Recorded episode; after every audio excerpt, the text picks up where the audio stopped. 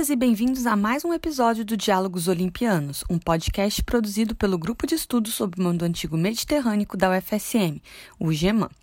Eu sou a Semiramis, professora de História Antiga da UFSM, e eu estou aqui hoje com uma pessoa muito especial, a professora Kátia Maria Paim Poser, uma das mais importantes pesquisadoras brasileiras sobre Mesopotâmia, uma amiga querida minha e de todo o GEMAN.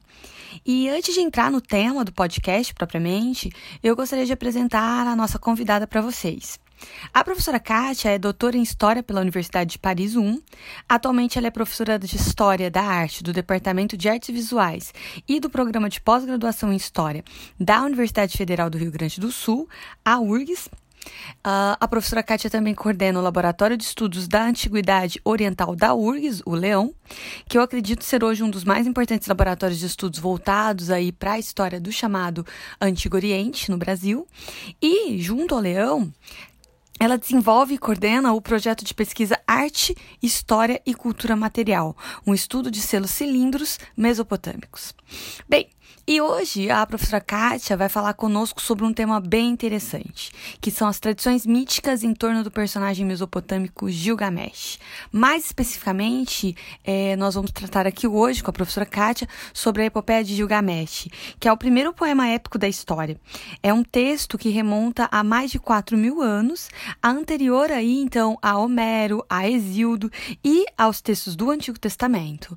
Ou seja, é uma tradição literária de importância imensurável. Então, muito obrigada, Kátia, por ter aceitado nosso convite.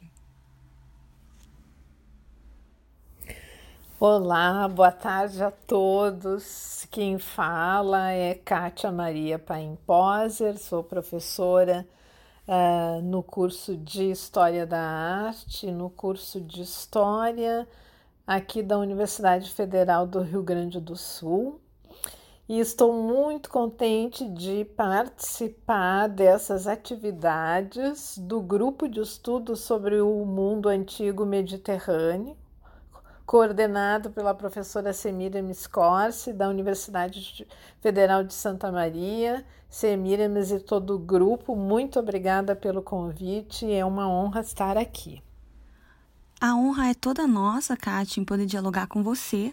Obrigada mesmo pelo aceite. E já entrando aí nas questões, o poema escrito em acádio e denominado comumente como Epopeia de Gilgamesh, ele recebe como título Ele que o Abismo Viu. O autor é o Sinlek Unini, um sábio que parece ter vivido no final do segundo milênio, virada aí para o primeiro milênio antes da Era Comum. É, esse poema é conhecido como versão ninivita de uma série de histórias em torno do herói Gilgamesh. Uh, a minha questão é, em linhas gerais, qual que é o tema desse poema épico, né? A epopeia de Gilgamesh, como que ele foi escrito e como que ele chegou para nós? A epopeia de Gilgamesh uh, está entre as obras mais importantes da literatura antigo-oriental, sem nenhuma dúvida. Se trata de uma composição poética, não é, de caráter épico, uh, de valor uh, literário inestimável, não só para a literatura, como também para a história do mundo antigo. Poderíamos dizer que ela trata uh, de dois temas principais. Uh, um é o tema da amizade, né? relata o nascimento de amizade, de uma forte amizade entre uh, dois homens ou duas figuras masculinas muito potentes, que é o próprio Gilgamesh uh, e o Enkidu. Na verdade, a ideia de um, o Gilgamesh e seu duplo. Né? Depois nós vamos voltar a falar um pouquinho mais sobre as características de cada um desses dois personagens. Gilgamesh ele teria teria tido uh, realmente uma existência histórica. Ele não é só uma personagem de ficção, não é? Uh, a ideia é que ele realmente foi rei, foi um rei da primeira dinastia de Uruk, que foi um Uruk foi um, um centro urbano muito importante, bem no sul mesopotâmico, bem próximo ao Golfo Pérsico, né?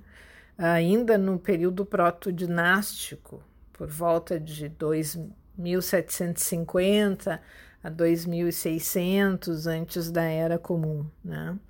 Uh, o nome dele também aparece numa lista de reis sumérios.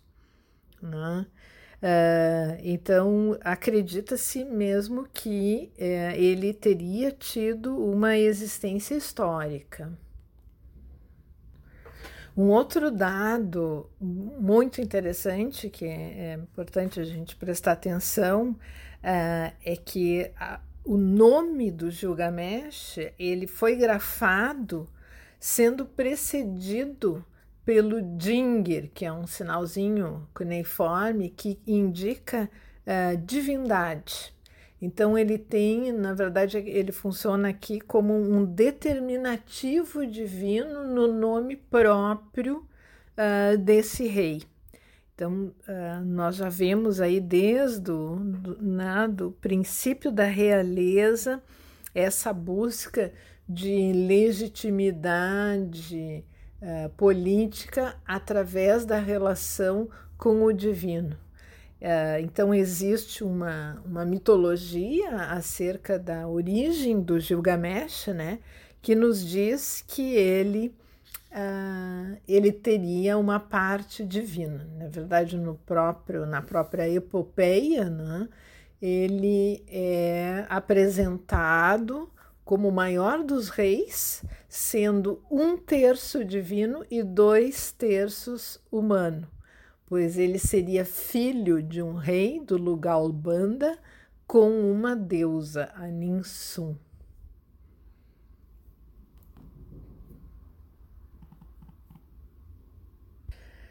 Bom, então, além do tema da amizade, que é uh, uma uma questão tratada longamente, não é, em todo o texto. Uh, o outro tema é a respeito da morte, né? O Gilgamesh vai ter que se enfrentar com o drama da morte uh, e ele perde então esse grande amigo. Né?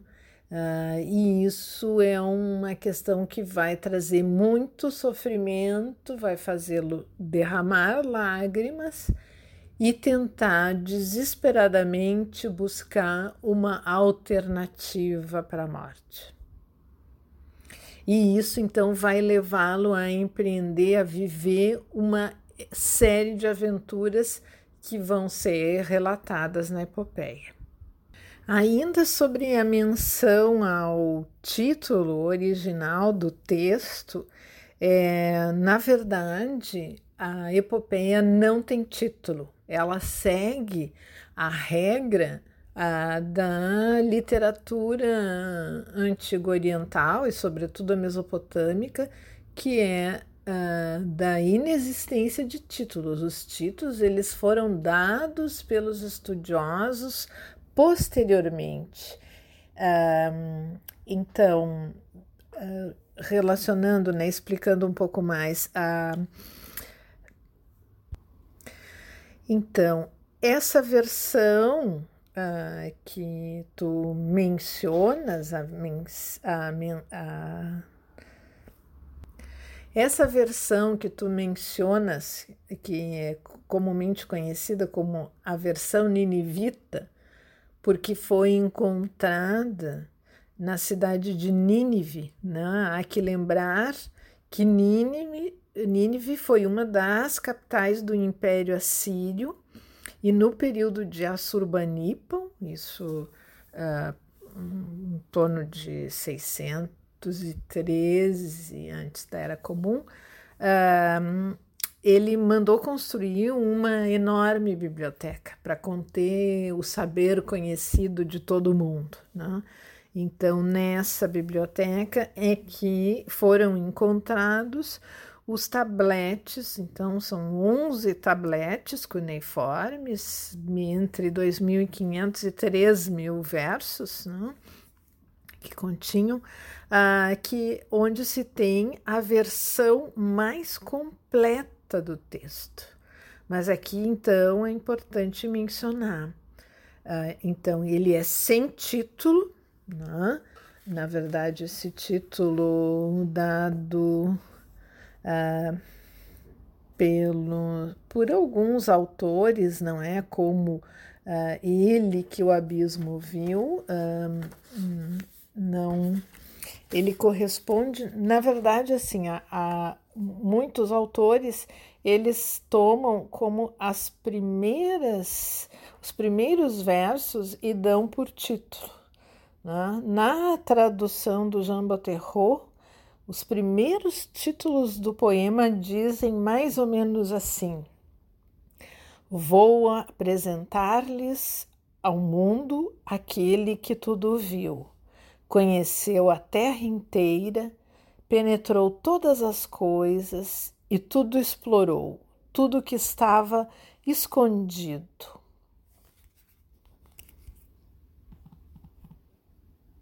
Uh, então, esse título, né, aquele uh, ele que o abismo viu, na verdade, viriam desses primeiros versos, e aqui ele uh, não fala em abismo, né? Na verdade, é aquele que, que tudo viu, que conheceu a terra inteira.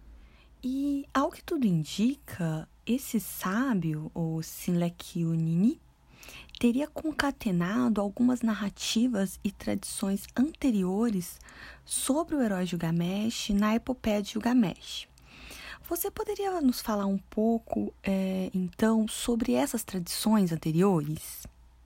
Ah, na verdade, uh, muitos tradutores, assiriólogos, não é, uh, do texto tendem a acreditar que uh, o Sinleki Uneni é, uh, foi sim um editor, um grande revisor desse texto.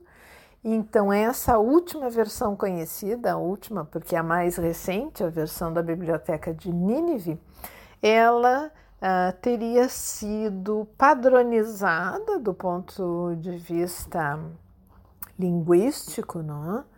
Uh, e, e, e, então essa versão longa né, teria sido então editada uh, por esse uh, importante escriba, mas sem dúvida nenhuma ele não foi o autor do texto, porque nós temos é, evidências não é, de que o poema é muito mais antigo. Então, nós temos inúmeras fontes do poema. Né? Nós temos textos sumérios, que são os mais antigos, ainda do terceiro milênio, antes da Era Comum. Depois, fontes babilônicas, no plural, pois uh, são inúmeros os tabletes de várias. Um, uh, vários sítios arqueológicos, né, uh, quando conhecidos, uh, os chamados textos estrangeiros, porque ainda na antiguidade a epopeia conheceu versões e traduções para outras línguas, como a língua hitita, falada pelos habitantes um, do que hoje seria a Turquia, né, na antiguidade a Anatólia. Uh, existe também uma outra versão urrita, uh, falada por esses povos da região do Urarto, que uh, ficariam no nordeste da Mesopotâmia. Né. Então, na cidade de Emar, Na Palestina, no sítio de Megiddo, também foram encontradas versões do texto. Então, o que, que isso nos diz? Que o texto, ainda na antiguidade, conheceu uma difusão muito grande. Então, isso nos dá pistas, não é? Sobre o, o, o valor uh, simbólico uh, dele ainda no mundo antigo. E uh, então, assim, a, a versão, digamos, considerada estándar padrão da epopeia do Gilgamesh, ela contém o texto na língua cádica do período paleo-babilônico. Não? Ah, e então se conhece né, diversos fragmentos uh, de tabletes provenientes de uh, inúmeros sítios arqueológicos de toda a Mesopotâmia. Então, na verdade, esse, é, esse, essa grande epopeia, esse texto mais completo, é uma espécie de resultado de montagem de um enorme quebra-cabeças, né? Então, falar um pouquinho de cada uma dessas tradições. Os poemas sumérios, né, uh, eles uh, existem cinco poemas épicos em torno dessa figura do Gilgamesh, né? E o trabalho de reconstituição foi feito por dois grandes uh, assiriólogos já falecidos, o Samuel Noah Kramer, uh, norte-americano, e o Jean Boterreau, assiriólogo francês. Então, são, são poemas de pequenas dimensões, alguns com 115 linhas, né? um, onde uh, tratam de alguns temas. Né? A gente tem um primeiro poema que narra uma guerra, né? uh, depois a gente tem uh, esse embate do Gilgamesh com o, o o Gilgamesh contra o touro celeste, enfim, uh, são, uh, digamos assim, parte né, do poema. Uh, as fontes babilônicas, então, como eu já falei, foi a partir dessa documentação que foi possível recuperar a maior parte dessa composição literária. Né? merece destaque, então, os tabletes que hoje estão conservados na Universidade da Filadélfia e, e de Yale, porque eles são os mais importantes e mais completos de toda a coleção. Uh, existem ainda três fragmentos uh, que estão hoje conservados no Museu do Iraque, em Bagdá, e uh, no Instituto Oriental de Chicago, onde uh, também são pequenos excertos. Né? Uh, também existem documentos, nós estamos vendo, né, os grandes museus do mundo possuem fragmentos, então, desses, desses tabletes. Em Berlim, no Museu do Pérgamo, é, e no o Museu Britânico em Londres também possuem alguns excertos. Né? Os chamados textos estrangeiros, que eu já mencionei, sobretudo em Hitita e Urrita, né? mas também presentes uh, na Síria e na Palestina. E a versão, então, essa mais conhecida, versão mais completa, né, editada é, pelo grande escriba Sinleke Uneni, é, essa, então, é, já é uma versão datando do primeiro milênio. Ah, essa versão, então, ela tem cerca de duas mil linhas e o texto está é, organizado em 11 tabletes cuneiformes. Essa versão, então, recebeu uma, é, uma inserção suplementar tardia, que é o que veio a, a se configurar no 12 tablete, que na verdade é um relato que destoa do conjunto da obra, uh, e que seria uma tradição, uh, uma, desculpa, uma tradução acádica do poema sumério conhecido como Gilgamesh, Enkidu e os Infernos, posto que nesse trecho né, uh, o Enkidu, que já está morto, sobe à terra, posto que os mortos habitavam esse mundo subterrâneo que a gente poderia traduzir por infernos cheio de aspas, né? E ele então relata o que é essa vida sem vida no mundo subterrâneo para o amigo Gilgamesh. É, e que ela então ela tem um, um interesse particular que é, é que nos fala das concepções é, de morte né, da, da civilização mesopotâmica.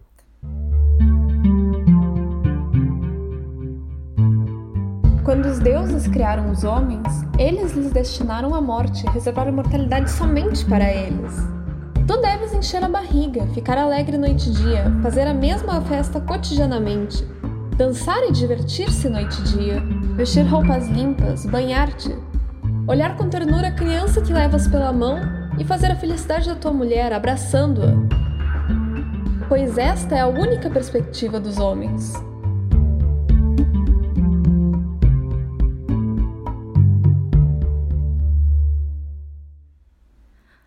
Nós acabamos de ouvir a Vitória ler um trecho de um poema em torno do herói Gilgamesh na tradução do Jean Boterro. O trecho que a Vitória leu, ele está em duas tabuinhas de argila que se encontram hoje, uma no Museu Pérgamo de Berlim e outra no Museu Britânico de Londres. Nesse trecho, a taberneira Siduri uma personagem aí da epopeia, aconselha o herói Gilgamesh a ter uma vida feliz. Uh, Kátia, esse trecho é, é, o que você mais gosta das histórias em torno do herói Gilgamesh. Essa informação eu tirei de um texto seu, uh, o texto A Epopeia de Gilgamesh, Amizade e Morte na Mesopotâmia, que foi publicado em 2014 no livro Grandes Epopeias da Antiguidade do Medievo. Bom, uh, você poderia falar para a gente um pouco sobre toda a complexidade e beleza da reflexão contida nas histórias em torno de Gilgamesh, como essa desse trecho fantástico que a Vitória leu para nós? Pois, Semiramis, este trecho uh, que nós acabamos de ouvir né, da da taberneira Siduri dando conselhos uh, ah, para o Gilgamesh. Não sei se é o que eu mais gosto, mas ele é muito instigante. Né? Então, só vamos retomar um pouquinho como se dá o um encontro do Gilgamesh com a Siduri. Na verdade, no sétimo tablete, né, nós temos a narrativa do adoecimento e da morte do Enkidu.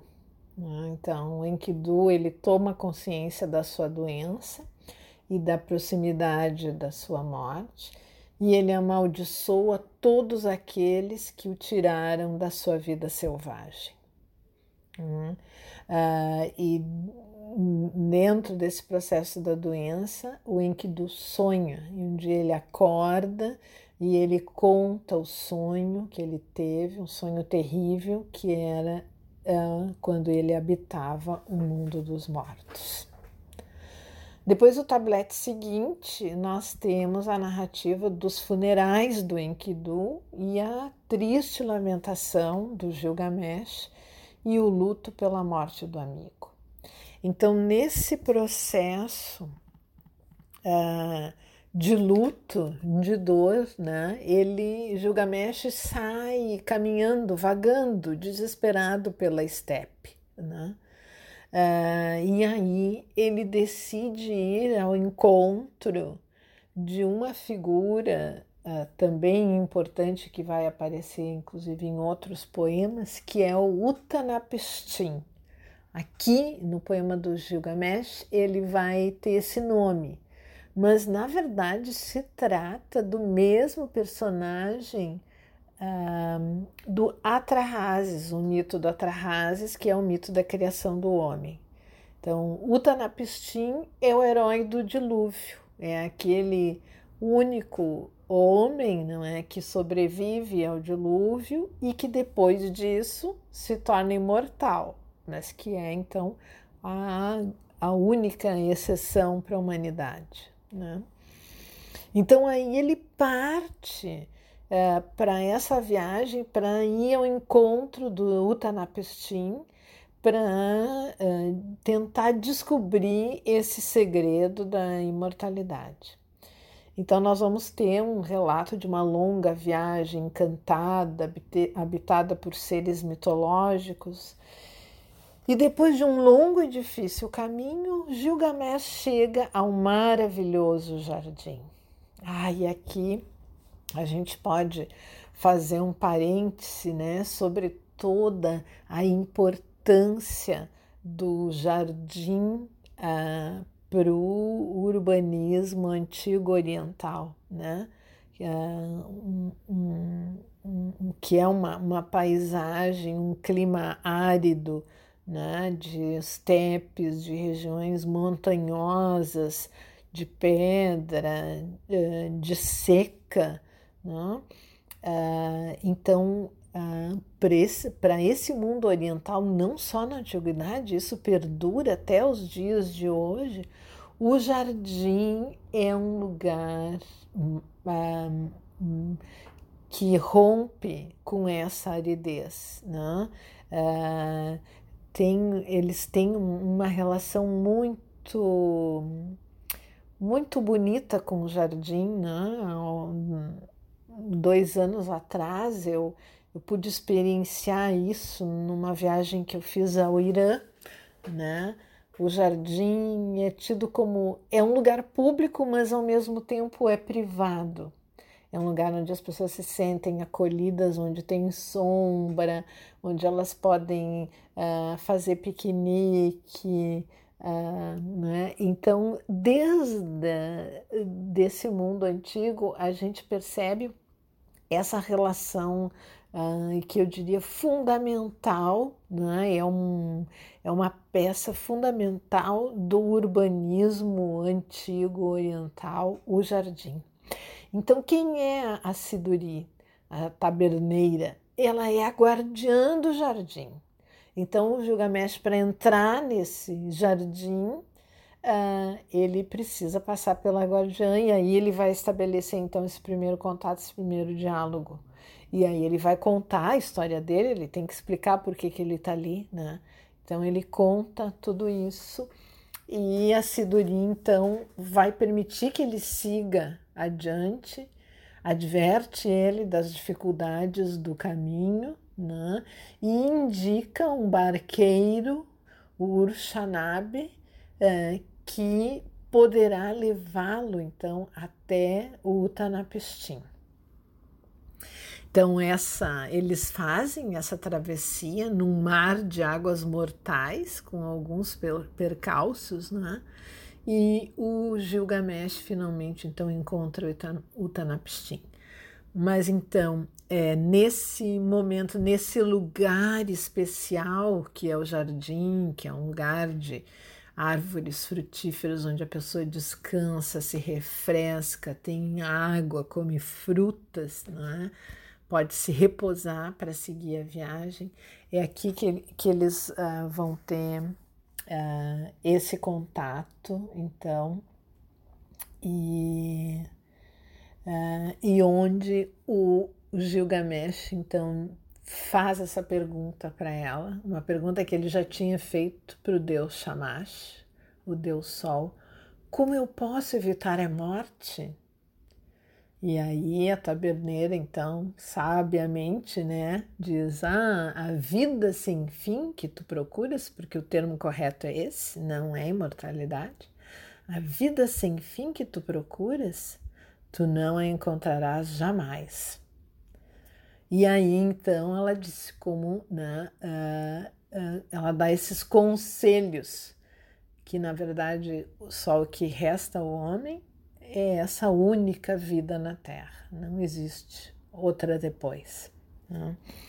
Então eu acho, acho muito, acho emocionante mesmo isso e revelador, não é, da, dessa visão de mundo, visão da morte, é, esse, esse entendimento, na verdade, do que é a vida, né? e de é, com palavras eu acho simples que ela diz para ele, né? Olha, tu tem que encher a barriga, ficar alegre, fazer festa, dançar, vestir roupas limpas, banhar-te e, e ser amoroso, né? Com a família. São coisas simples, mas uh, aí está a essência da vida. E eu acho que isso continua nos falando muito fundo, ainda mais agora, nesse momento de pandemia terrível, com esse número de mortos que nós temos no Brasil, mas em todo o mundo. Ah, então, essa, digamos, a proximidade da morte, né, nos faz, ou pelo menos acredito, nos deveria fazer um pouquinho mais sábios e termos sensibilidade para enxergar o que, que é realmente importante na vida dos homens e das mulheres. Né? E a Siduria, acho que ela faz isso.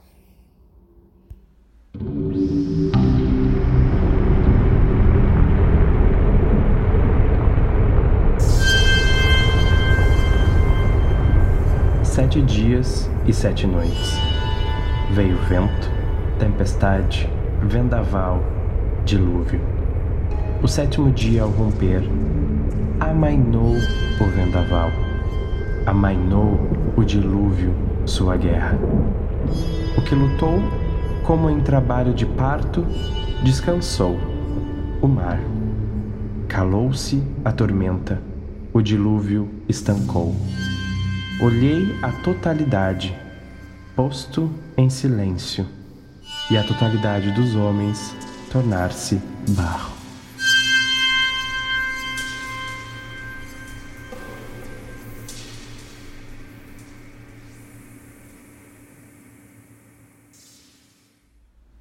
O Henrique acabou de ler para a gente agora um trecho da tabuinha 11 do poema Epopeia de Gilgamesh, na tradução brasileira do professor Jacinto Liz Brandão. Quando esse poema foi decifrado e traduzido pela primeira vez para as línguas modernas, em meados aí do século XIX, pelo assiriólogo George Smith, isso causou muito impacto entre os estudiosos, porque vários elementos dessa história se assemelhavam, né, se assemelham com elementos contados no livro de Gênesis da Bíblia. Bom, diante disso, você poderia falar um pouco para a gente sobre esses elementos, sobre essas semelhanças com a questão do livro de Gênesis da Bíblia, por favor? Pois o George Smith, então, foi uma figura bem importante nesse processo de uh, deciframento, não é, e traduções da, da epopeia, né? Uh, então ele eh, ficou muito conhecido quando, em 3 de dezembro de 1872, ele é, faz uma conferência na Sociedade de Arqueologia Bíblica em Londres, onde ele vai então relatar essas descobertas uh, e essa primeira tradução desse uh, especificamente desse trecho que narra o dilúvio bíblico, posto que até então a única fonte conhecida com a narrativa do dilúvio era o próprio texto bíblico. Então, a gente pode tentar imaginar a repercussão que isso teve, na verdade, ele foi, não foi a glória imediatamente, não é? Ele foi taxado de falsificador, não? Ah, porque era a primeira vez então que o mundo se defrontava com uma narrativa do dilúvio de um documento que era cerca de 12 séculos mais antigo que o texto bíblico. É? Então, isso teve uma repercussão não só do ponto de vista uh, científico, mas uh, uh, eu diria político e religioso tremendo. Né?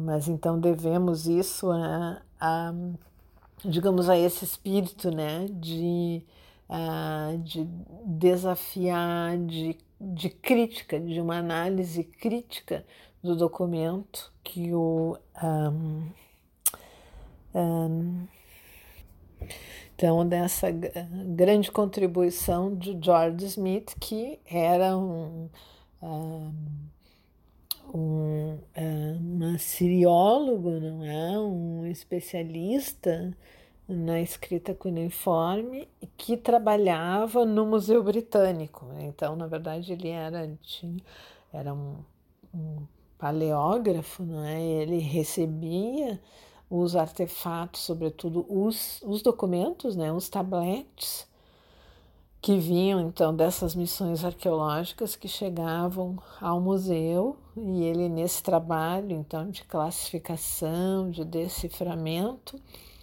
vai perceber a riqueza né, e a importância desse, desse documento. E por fim, Kátia, qual conselho que você daria para um jovem ou uma jovem estudante de história que pretende iniciar suas pesquisas sobre a história do chamado Oriente Antigo? Olha, Semiramis, uh, sempre acho muito difícil é, esse pedido, essa pergunta que muitas vezes me fazem que é de dar conselho para os jovens, não é? Que queiram estudar história antiga oriental. Eu me sinto muito pouco à vontade, eu acho, para dar conselhos. Um, um, que eu posso é, talvez, não sei, falar da minha própria experiência, né? Um, enfim, uh, posso tentar fazer uma reflexão aqui, não é? De pensar daqui para frente, quem está chegando agora não? Uh, na pesquisa histórica e que se interessa, enfim, acha interessante ou instigante o mundo antigo oriental. Para mim, é o período e o, espaço geográfico uh, mais estimulante da história. Né? Uh, uh, eu, eu penso para mim que, que acho que Primeiro porque é distante, é distante no tempo e é distante no espaço. Uh, mas uh,